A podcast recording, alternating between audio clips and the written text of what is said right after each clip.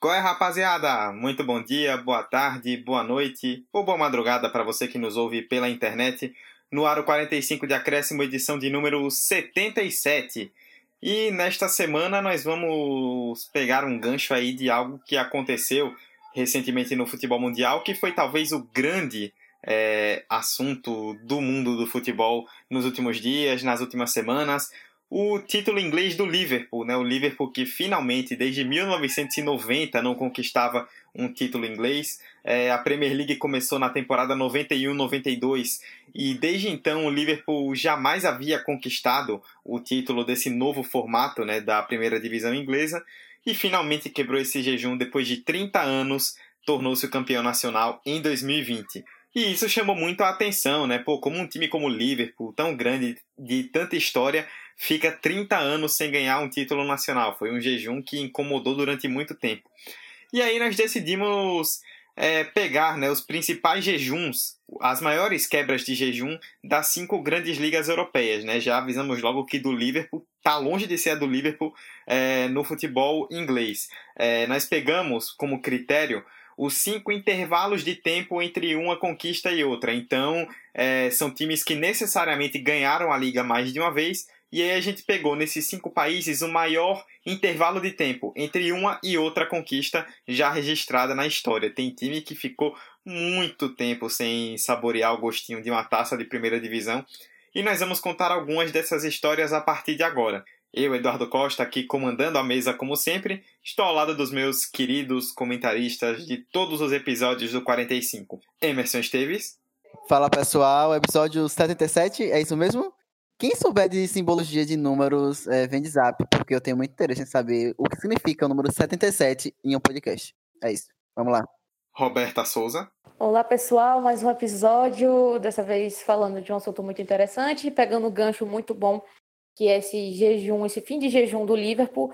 E vamos lá, vamos, vamos tocar esse barco e nos divertir nessa noite de gravação. E Vitor Santos. E aí, galera, é... como é que vocês estão? Eu espero que bem. É um tema muito bom, inclusive, para você que está no tédio da quarentena, para você pesquisar a história desses times que ficaram tempos e décadas sem título é, é uma boa leitura, recomendo. Muito bem, vamos lá então. As maiores quebras de jejum de títulos das grandes ligas europeias é o tema do 45-77. Vamos lá. Pra perna esquerda, Neymar levantou! Nossa Senhora! O impossível aconteceu, meu Deus do céu! Gol! Fernando cruzou para Paulinho, entrou na área, vai fazendo o domínio da bola, fez, botou no terreno, parou, prendeu, driblou o back, rolou para trás, o Hernani, por Enis, emendou a guarda, é campeão! Pirlo, Pirlo, ancora Pirlo de teto, tiro, gol! O James Milner na linha de fundo, cruzou na segunda trave, olha o gol do Lovren, gol! Sua, Tafarel, partiu, bateu, acabou, acabou, acabou! É tetra! É tetra! 45 de acréscimo. Bom, vamos começar, né? A gente colocou por ordem crescente, então das menores até as maiores quebras de jejum, a principal de cada uma das cinco grandes ligas. Mas eu vou fugir um pouco da pauta. Eu comentei no começo do episódio, né, na introdução, que o gancho para esse tema que nós trouxemos hoje foi o título do Liverpool, né? Depois de 30 anos sem título da primeira divisão. E nós temos aqui Emerson Esteves e Roberta Souza, dois queridíssimos torcedores do Liverpool. Então, 30 anos sem título, eu vou deixar 30 segundos para cada um de vocês dois falar da emoção de ser campeão. Emerson! é isso aí, abram seus corações. Peguei vocês de surpresa agora, né? Emerson, eu não sei fazer Emerson. Emerson, eu não sei fazer isso, eu não sei comemorar um título. É, a gente não sabe, entendeu? A gente não sabe, a gente tá experimentando isso agora, entendeu? Tudo pra gente ter novidade, sabe? É, eu, eu vou usar meus 30 segundos dizendo que é, eu acho que isso não foi melhor, porque infelizmente a gente não podia estar junto, pelo menos eu não pude sim, estar junto de, de Emerson e dos meus amigos torcedores do Liverpool. Total. É, total. Mas, no geral, é, foi muito bom é, muito, é sempre muito bom ver o Liverpool ganhando, ganhando títulos, principalmente depois de sofrer tanto com, com, nos últimos anos. Então, sei lá, cópia Deus. Pra mim, esse homem tem que ter uma estátua é, na porta de Enfield. E, mano, uma geração toda que não. Duas, três gerações que não viram, né? Pelo menos na nossa geração não viu. Eu tenho 21 anos, então passei longe de ter visto um título de primeira divisão do Liverpool. E teve um, uma artes aí que fizeram na internet de acompanhando um torcedor do Liverpool com o pai, enfim, que assim, eu chorei feito um bode desmamado, sabe? Porque acho Sim. que foi uma representação muito boa de como foi essa transição de torcida, de gerações que passaram sem ver um título algum do Liverpool e agora retornam. Então, mágico. Muito bem, deu pra sentir aí pela voz a emoção dos nossos queridíssimos Bora comentários. pra pauta, Eduardo. Antes que eles chorem, vamos começar de vez.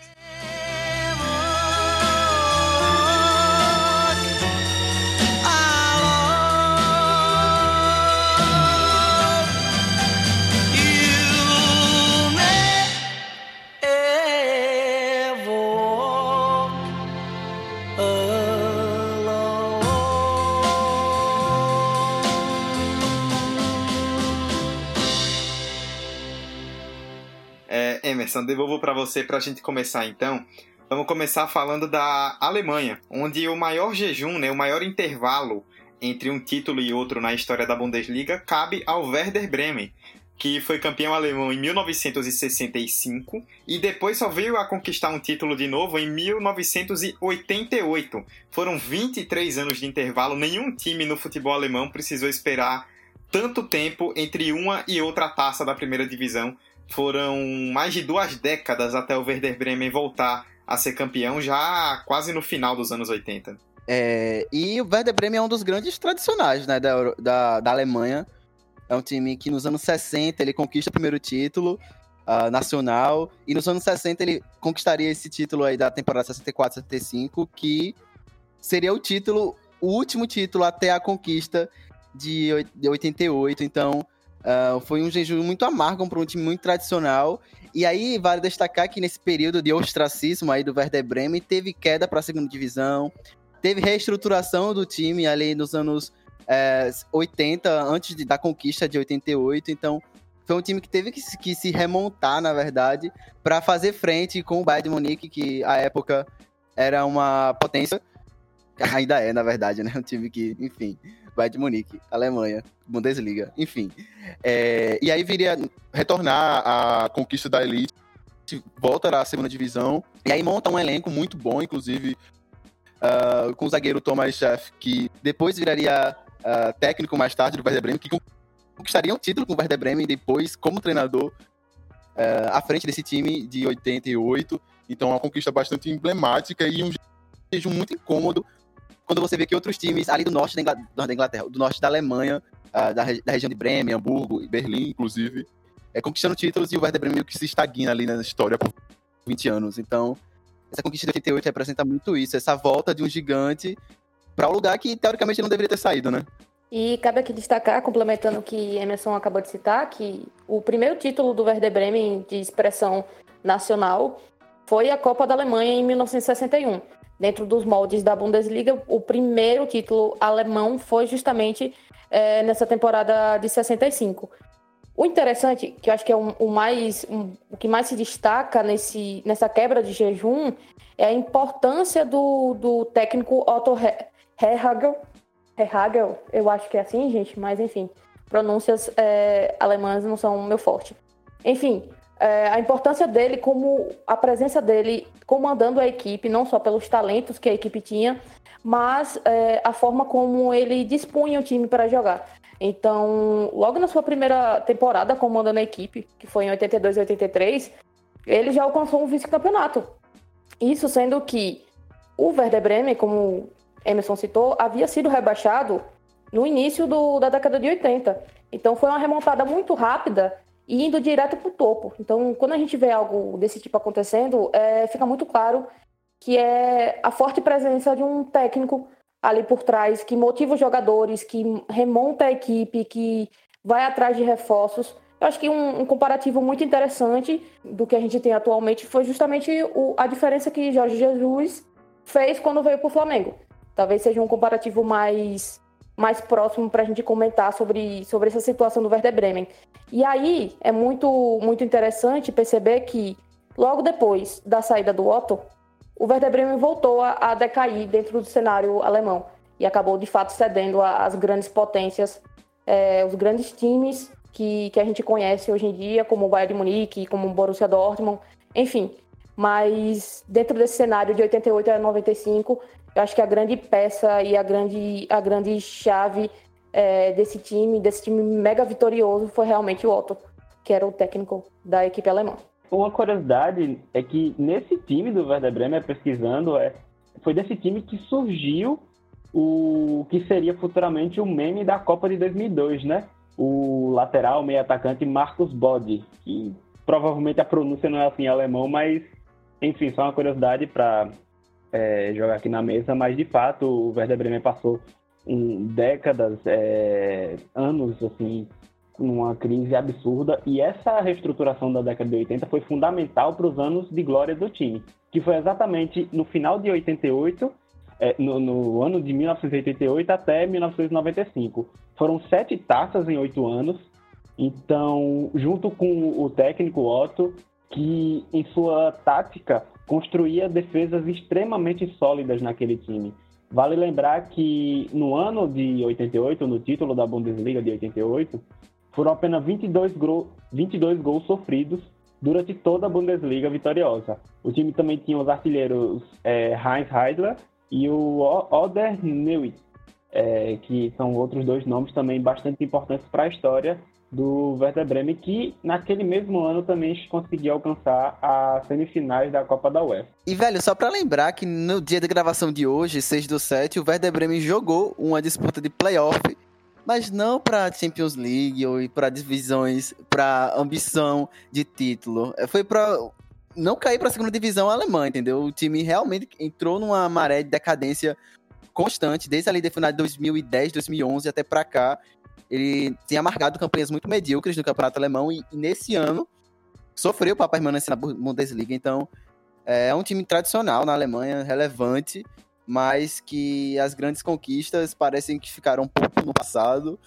Mas, de acordo com o que a gente vai falar aqui, é, as, esses períodos de de ostracismo servem também para aprender lições, né? De remontar elencos, remontar times.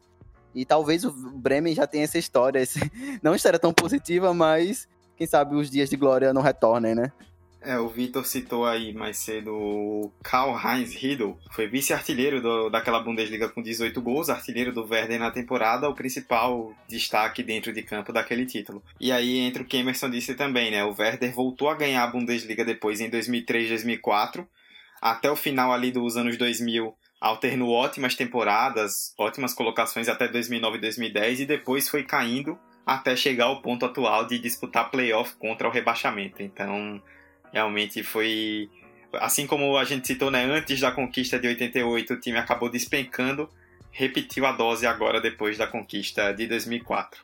Vamos seguir então, agora vamos para a Espanha, onde temos o caso do Valência. O time ficou 31 anos sem ganhar um título da primeira divisão espanhola entre 1971 e 2002 e que não só teve ali, né, no começo dos anos 2000, um período muito vitorioso, o Valência. Como também a gente citou como gancho o Liverpool, é, o Valência teve como treinador o cara que despontou ali para a Europa a partir daquela conquista, o Rafa Benítez, que depois veio a ganhar uma Champions League histórica com o Liverpool em 2005, né? Então a gente pode fazer essa relação do Valência que ficou entre 1971 e 2002 sem ganhar a primeira divisão espanhola. E Dudu, nesse intervalo de tempo, a gente pode comentar também que o Valência conseguiu títulos. O Valência foi campeão da Recopa da UEFA e da Supercopa da UEFA em 1980. Mas dentro do campeonato espanhol, o time vinha perdendo muito espaço para o que a gente conhece hoje como gigantes espanhóis, de fato, que são Barcelona e Real Madrid. Mas o que é que acontece? Foi justamente isso. Foram 11 técnicos em 7 anos. 11 técnicos em 7 anos durante a década de 90.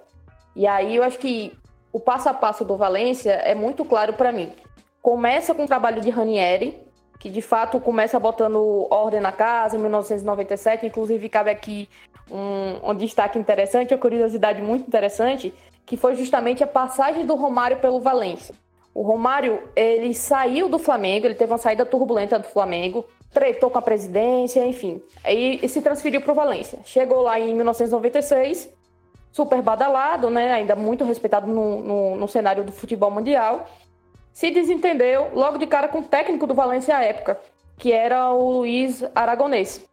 Chegou a disputar oito jogos pelo Valência, mas aí voltou para o Flamengo. No ano seguinte, voltou para o Valência. Um tal de um tira casaca, bota casaca, é, do Romário. E aí, quando ele retornou ao Valência, é, agora já era treinado pelo Jorge Valdano, no lugar de Aragonês, ele até que fez uma pré-temporada promissora no time, né? De fato.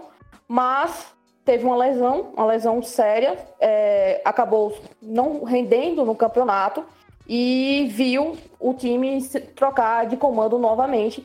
E aí entra de fato o Ranieri. E o, Ranieri não apostava no Romário. E, isso é um, um, fato muito curioso que a gente está falando de Romário. É, o italiano não, não dava bola para o que Romário poderia render no Valência, até porque o histórico não era bom. E aí o Romário acabou de vez voltando é, é, para o Flamengo em 98 e deixando para trás a, essa breve passagem pelo Valência, que foi extremamente conturbada. Mas, enfim, é, como eu, eu, comentei, a passagem do Ranieri é muito interessante. Uh, logo depois, nós temos o Cooper, mas, de fato, como o Dudu comentou, o Benítez foi o cara que é, mudou a moral do elenco depois de, de duas, é, dois vice-campeonatos na Champions League. É, o Benítez mudou, de fato, os ânimos, mudou o time, fez, de fato, a, a, aquela equipe ganhar expressividade é, no sentido de ser efetivo e conquistar o Campeonato Espanhol, que veio a ser levantado na temporada justamente de 2002.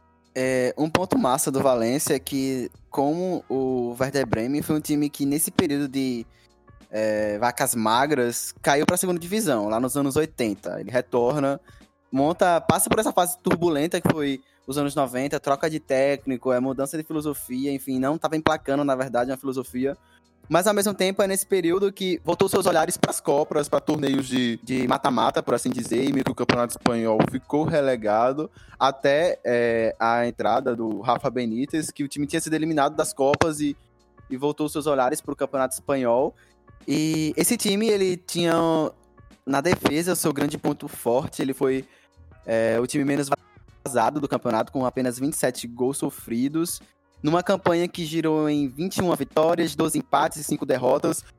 O Valência que tem que mencionar que é um dos grandes times espanhóis, tirando ali Real Madrid, Barcelona, Atlético de Madrid, em relevância de títulos, em constância ali entre os melhores. Então, esse, esse retorno, na verdade, a, ao topo do Campeonato Espanhol é muito significativo porque o time já tinha flertado, né, com, com finais é, continentais é, na Liga dos Campeões, ambas duas finais, duas derrotas, mas o time já tinha esses pontinhos de glória, mas faltava algo ainda no Campeonato Espanhol e veio nessa temporada, então é, o Valência 2001-2002 é um, um timaço.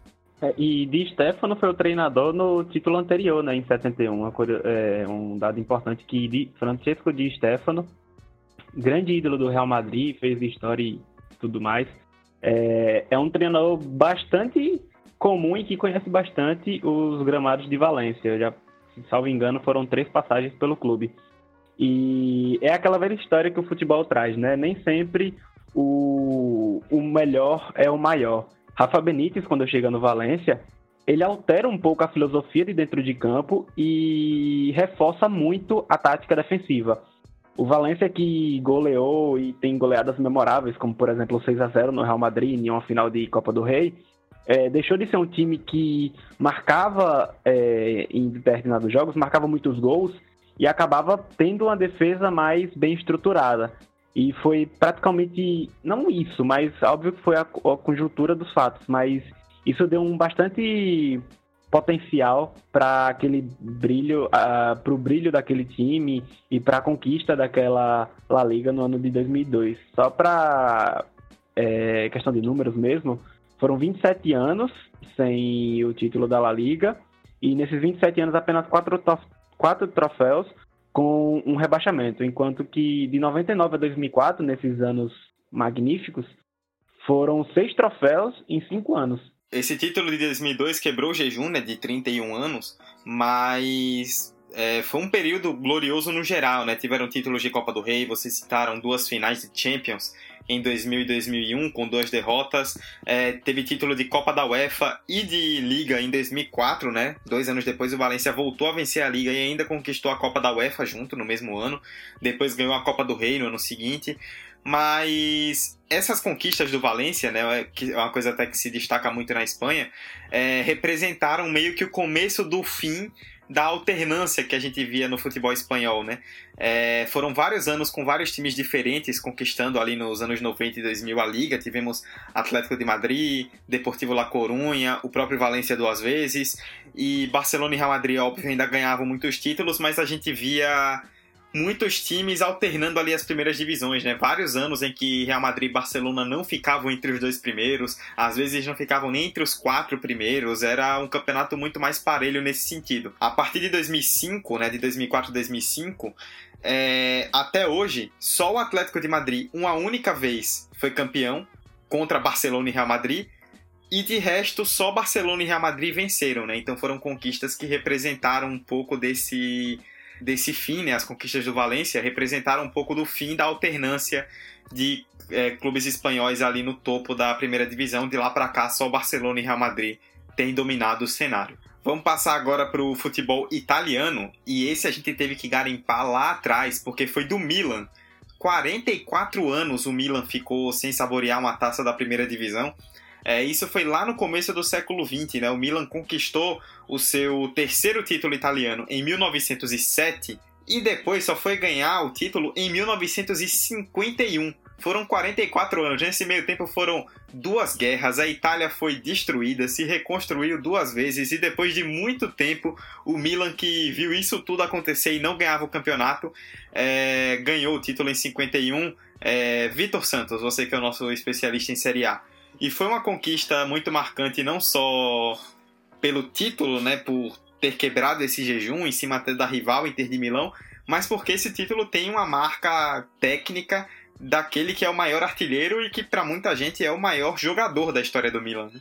Sim, sim. É, esse título para cima da Inter é, marcou e muito aos torcedores do Milan, porque até então o Milan não tinha um, um, uma, era uma potência até duvidosa no cenário italiano e, inclu, e até na própria região de Milão. Vale lembrar que no ano de 1907, quando foi esse o título antes da seca, é, naquele tempo não existia uma diferença gigantesca de conquistas entre os principais times. Até então, o ano de 1951, os times mais vitoriosos eram Gênova, o Torino, o Bolonha e o Pro Vercelli. É, claro que a Juventus também era um time consagrado, mas não tanto quanto hoje. E o Milan era o time menor da cidade de Milão. Enquanto o, o Milan somava três títulos nacionais e nenhuma Copa da Itália, a Inter possuía cinco Série A e uma Copa. E se falando do, da temporada de 1950-51, vamos falar também do número de gols daquela temporada, né? Que é muito marcante. É, Milan em primeiro e Inter em segundo, os dois somaram o total de 107 gols em toda a liga. É, é algo inimaginável. Só para ter noção, o Bahia, que acumulou seu oitavo título é, né, recentemente agora, só foi conseguir chegar na marca dos 100 gols na Bundesliga nessa última temporada. Então não é algo que se vê todo dia. E Dudu falou do sueco, do, de um dos principais, um dos primeiros ídolos do clube, né, o Gunnar Nordahl, é, atacante que fazia de tudo, tudo, tudo e mais um pouco. E naquele ano do título, o, o atacante somou um total de 38 gols na liga. Mas é bom destacar que aquela equipe do Milan, dos inícios dos anos 50, não tinha só o Gana Nordal, que era o grande artilheiro. Na verdade, o Milan contava com um trio de jogadores suecos impressionantes que foram conhecidos como Grenoli. E foram justamente esses três jogadores que tornaram o Milan é, campeão de 51, de fato, um, uma potência emergente é, dentro do cenário italiano. E aí, os outros dois jogadores, né, que é o Gunnar Gren e o Nils Linderholm, difícil falar esses nomes, hein? Mas, enfim, Uh, os outros dois jogavam no meio de campo, enquanto o Nordal, que era o grande artilheiro da equipe, como, como o Victor acabou de citar, comandava de fato o ataque. E é muito interessante que essa grande equipe ficou órfã desse, dessa Copa dos Campeões da Europa durante esse período de tempo, que só veio a ser de fato conquistada no, nos, anos, é, nos anos 60. E falar um pouquinho mais desse time do Milan, que quebrou esse jejum incômodo aí de 44 anos. Foi o quarto título do Milan, numa campanha de 26 vitórias, 8 empates, 4 derrotas. Como vocês já falaram, bateram aí a casa dos 100 gols feitos. E tem esse artilheiro, o Gunnar Nordhall, eu não sei a pronúncia sueca, desculpa. E aí esse cara, né, ele simplesmente é o terceiro maior artilheiro da história da Série A, com 220, 225, 225 gols em 291 partidas, numa média de 0,77 gols é, por jogo.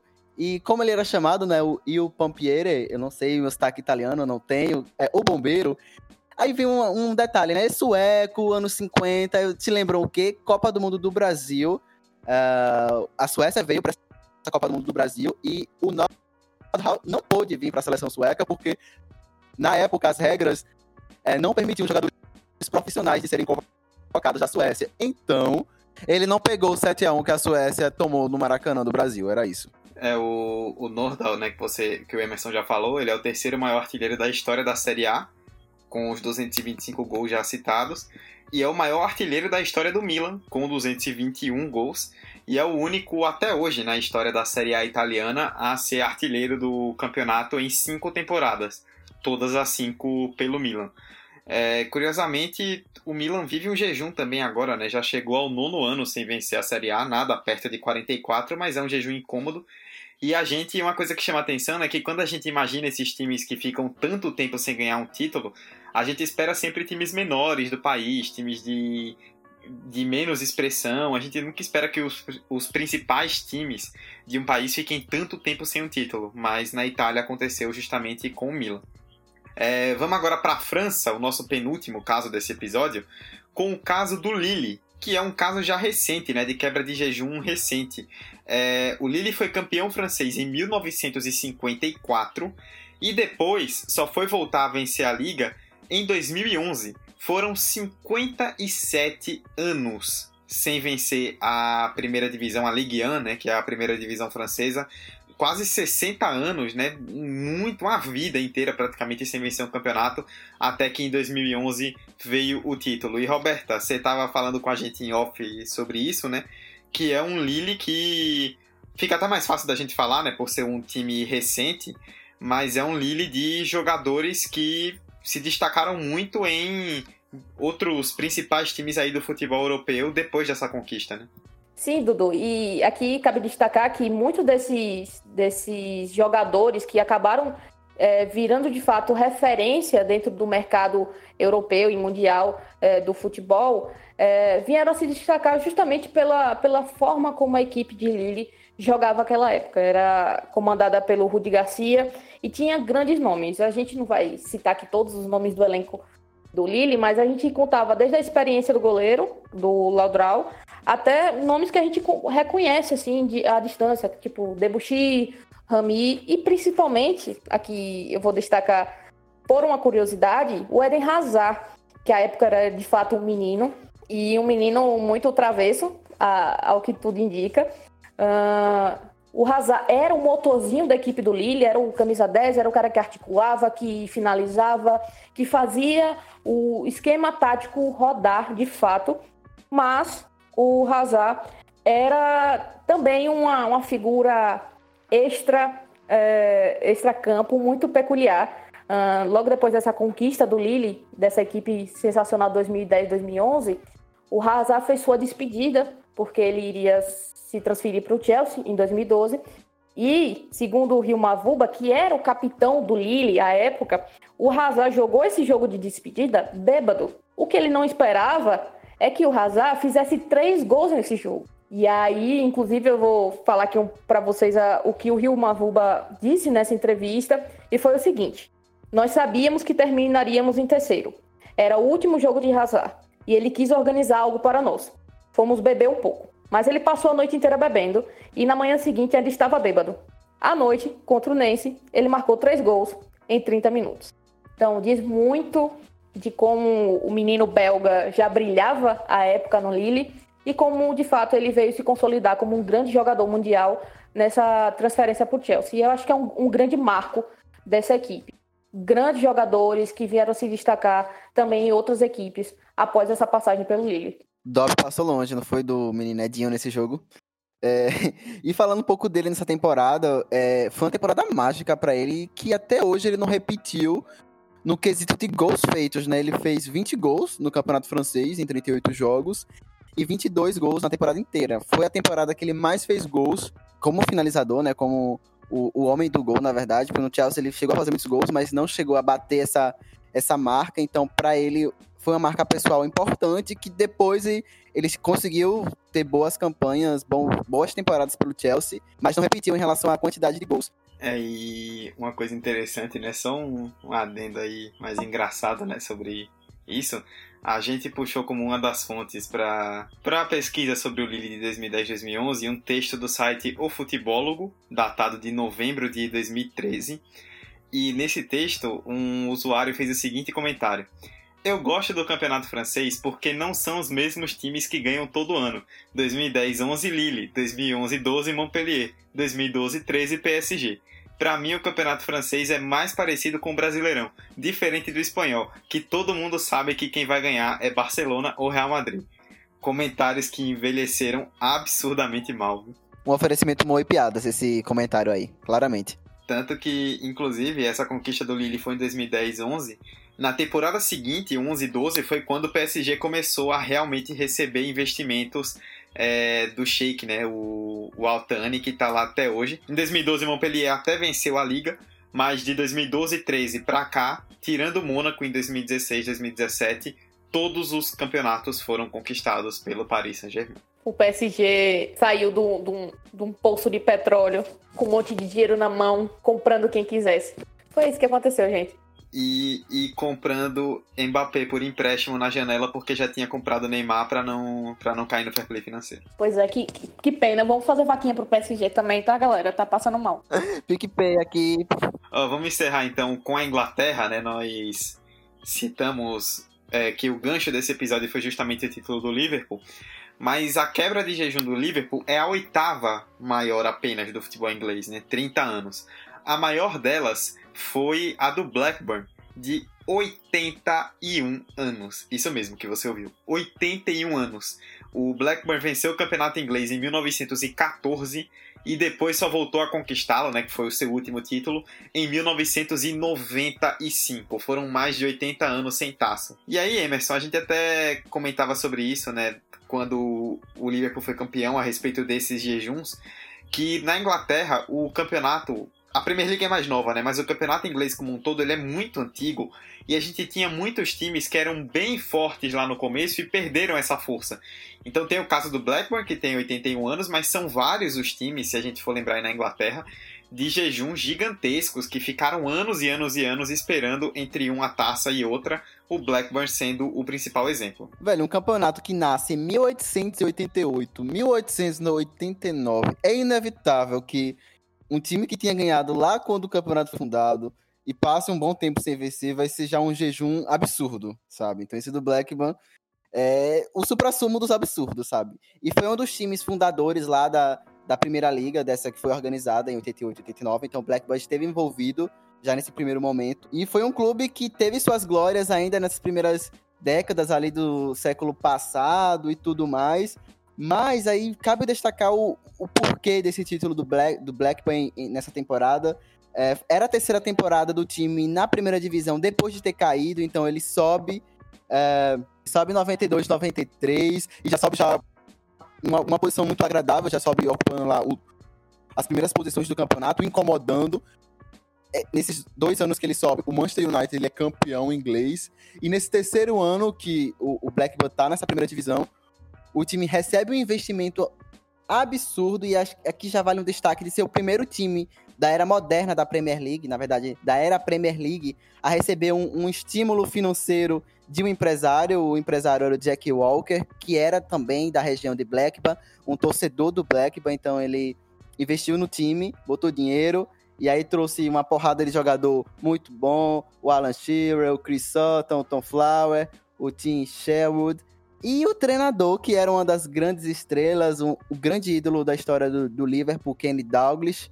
Então, foi um título assim que mesmo que já tinha somado, colhido bons frutos nos anos anteriores, o time com boas campanhas, surpreendeu todo mundo, né? Porque acabou destronando o Manchester United, que caminhava ali para um tricampeonato, e da forma como foi, né? Na um, uma última rodada, o Blackburn enfrenta o Liverpool, perde o jogo mas tinha que, tá, tinha que torcer para o outro resultado do Manchester, que empata somente com o West Ham, se eu não estou enganado, era o West Ham.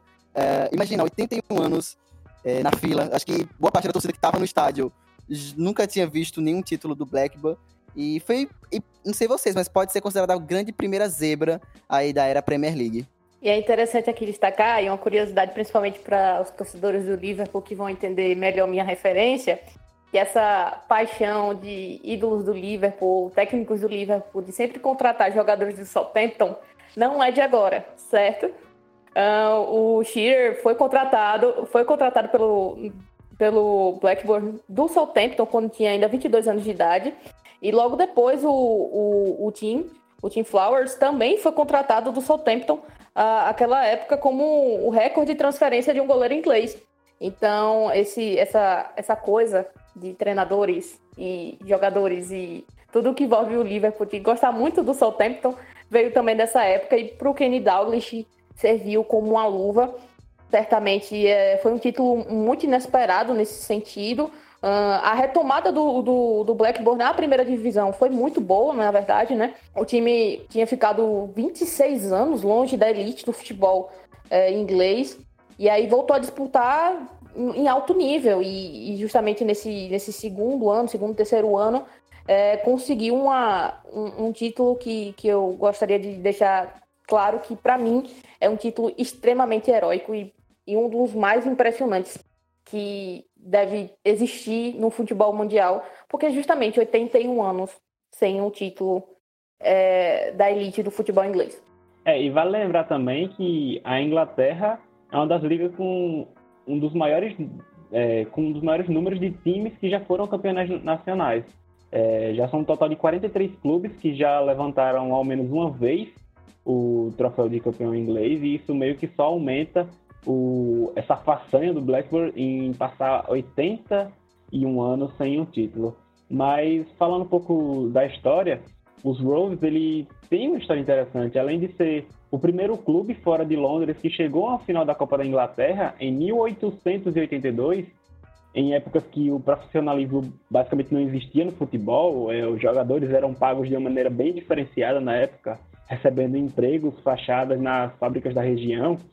É, e o Blackburn, nos primeiros anos do século, era um time mega tradicional, só foi sofrer o seu primeiro rebaixamento em 1936 e junto ao Aston Villa, o Blackburn foi o, um, o último time a cair para a segunda divisão.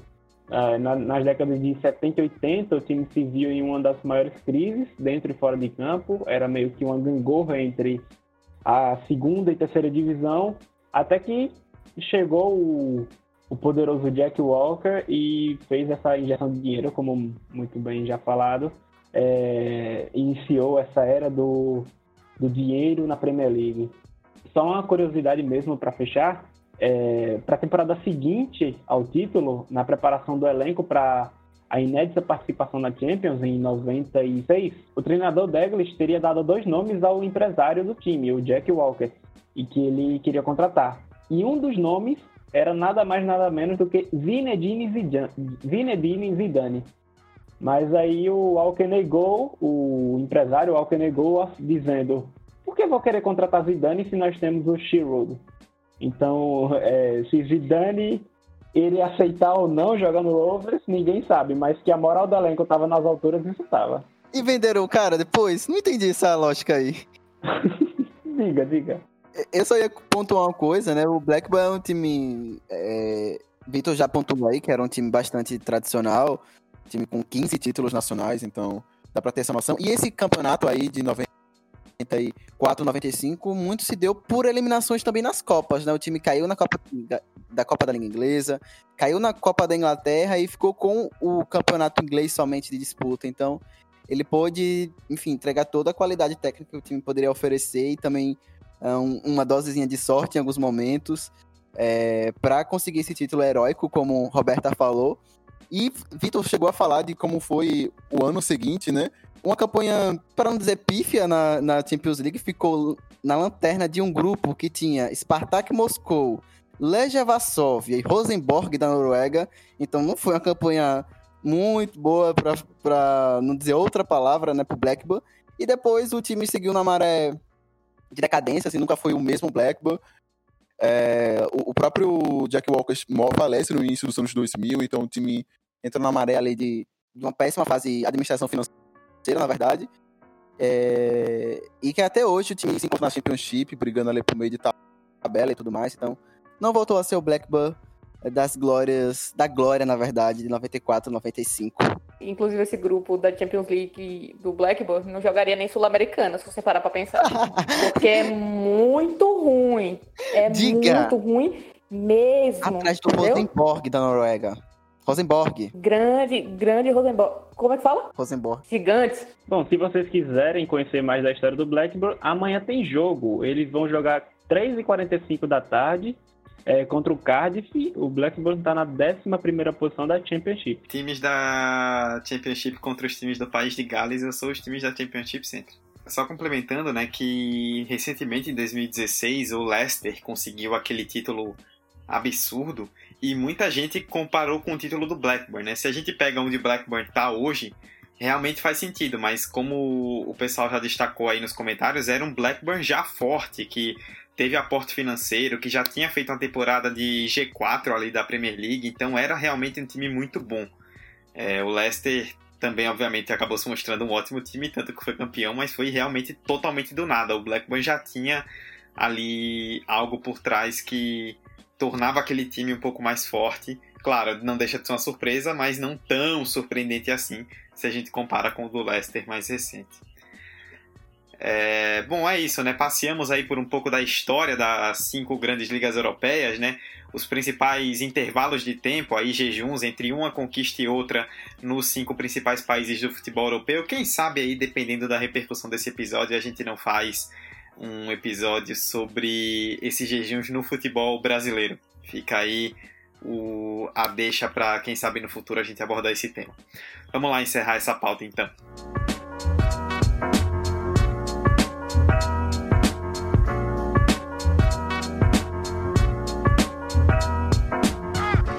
Bom, é isso, né? As nossas redes sociais é 45 de acréscimo no Instagram e no Twitter, você já conhece.